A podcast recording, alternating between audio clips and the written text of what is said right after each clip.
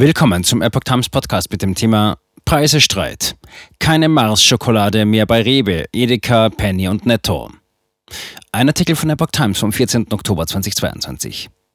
Der Lebensmittelhersteller Mars liefert künftig nicht mehr an Rewe, Edeka und deren Discounter-Töchter.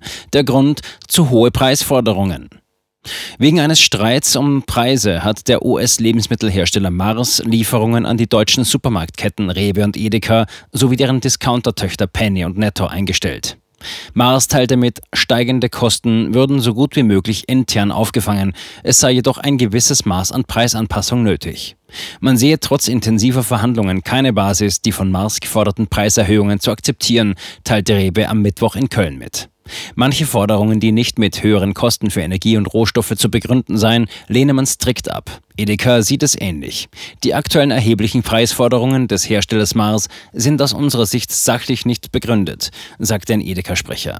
Mars bietet unter anderem Schokolade, Snickers, Bounty, Kaugummis, Airwaves, Haustiernahrung, Chappi, Pasta, Miracoli, Reisgerichte, Ben's Original und Eis an. Rewe und Edeka weisen die Kunden auf Alternativen hin, die sie mit Eigenmarken und anderen Markenprodukten bieten können. Mars, dessen Deutschlandzentrale in Werden, Niedersachsen ansässig ist, schickte zunächst keine Stellungnahme. Zuvor hatte die Lebensmittelzeitung berichtet.